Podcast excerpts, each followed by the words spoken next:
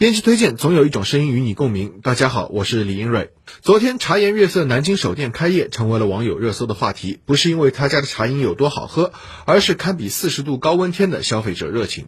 当天在南京开业的茶颜悦色共有两家，其中一家店五分钟售罄，半小时停业；另一家店门口拿扇子的、带板凳的，大家排成一条长龙，为持久战做足了准备。有的人啊，凌晨四点就来候场了。见此阵仗，当地警方也赶紧发微博劝广大市民不要再来排队了。与此同时呢，在二手交易平台上，黄牛开出了代排队买奶茶的价格，至少五十元以上，有的甚至需要两百元一杯。事实上呢，这已经不是茶颜悦色第一次因为黄牛代购行为引发关注了。早在二零二零年底，茶颜悦色武汉首店开业，现场就有黄牛倒卖奶茶，一杯价格高达两三百元。今年六月一号，茶颜悦色正式入驻重庆，十多块的奶茶又被卖到了一百五十元一杯。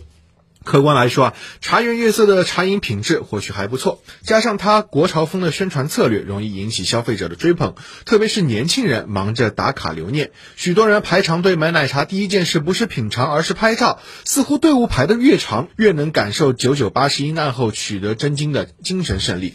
当然了，生活需要仪式感，把一杯奶茶的快乐最大化本来也没什么错，只是非要在大热天排上五个小时，就为了打卡留念，再好喝的奶茶恐怕也无法让人悦色了吧。人民网的评论说啊，奶茶只是一种饮品，不应过度神话。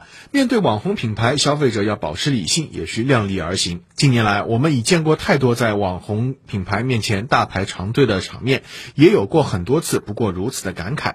更重要的是，网红品牌和黄牛联手导演的饥饿营销，从来不会告诉你背后潜藏的健康问题。